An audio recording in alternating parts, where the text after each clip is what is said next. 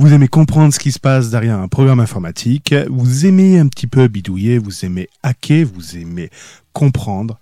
Ne quittez pas, vous êtes sur Mancast Info. Vous écoutez Mancast Info. S'informer sur le high-tech, open source, sécurité et logiciel. Aujourd'hui a été divulguée une vulnérabilité concernant Sudo. Sudo étant utilisateur standard, je m'appelle Cédric 24C dans ce terminal, j'utilise la commande sudo pour élever mes droits pour pouvoir utiliser des droits administrateurs parce que je suis déclaré en tant que sudo user.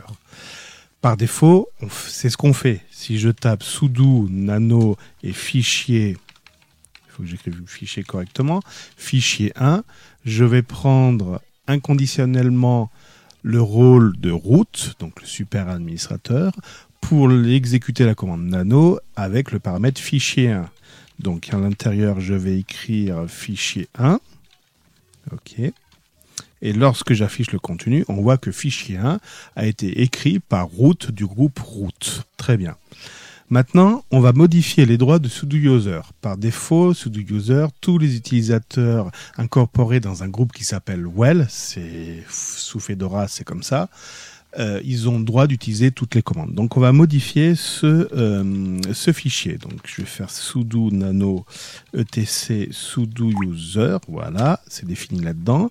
À l'intérieur, j'ai une ligne. Voilà, tout le groupe well a droit de tout exécuter sans restriction. Donc là, je vais lui dire, il a droit de tout exécuter, mais pas en tant que route. Je vais lui contraindre, je vais lui mettre cette exception-là. Donc j'enregistre, oui. Donc on va réessayer de faire un sudo nano fichier 2, et cette fois-ci, j'ai euh, un refus, car l'utilisateur Cédric24C n'a pas le droit de prendre le rôle de route pour exécuter ça. Je pourrais utiliser le compte d'une autre personne, mais pas celui de route. Donc, quel est ce bug dans sudo? Le bug, c'est que je peux quand même utiliser sudo user, je lui indique que je veux utiliser l'ID d'un autre compte et l'ID va être le moins 1. Et cette fois-ci, je vais réexécuter mon fichier, je vais l'appeler fichier 3, et là, pas de problème, je peux rentrer et je vais écrire fichier 3 j'enregistre, je sors, et là je fais un LL, et qu'est-ce qui se passe? J'ai bien un fichier 3 qui appartient à l'utilisateur route. Donc j'ai bien pris le rôle de route. Alors par contre le groupe lui est resté en Cédric 24, c'est bon pourquoi pas. Mais j'ai bien usurpé l'identité de euh, de route pour pouvoir écrire ce fichier alors que je normalement je n'ai plus les droits. Voilà d'où vient le bug. Alors avant qu'il soit corrigé, je vais me remettre comme il faut. Vous voyez, je peux plus modifier mon fichier euh, dans ETC sous user. Donc je vais simplement indiquer que je retourne hop là voilà, je triche un peu. J'utilise une vulnérabilité pour modifier mon fichier. J'enlève le route ici, j'enregistre et cette fois-ci, je peux de nouveau utiliser sudo user sans restriction. Ne testez pas ça chez vos clients, s'il vous plaît, parce que ça, c'est une fraude.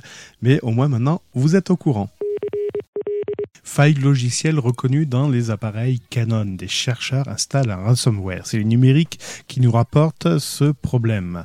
Concrètement, cette, euh, cette, technique s'appuie sur le protocole de communication qui a été établi entre les appareils photo et les ordinateurs. Ce protocole, c'est le fameux PTP, euh, le Picture Transfer Protocol.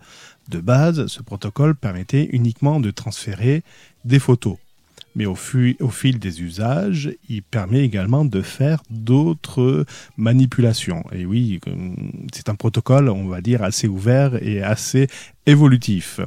Mais à tel point que, ben, en modifiant certaines règles dans ce protocole, on peut carrément dépasser la taille qui est allouée au programme qui s'exécute et aller à des endroits où normalement on ne devrait pas aller.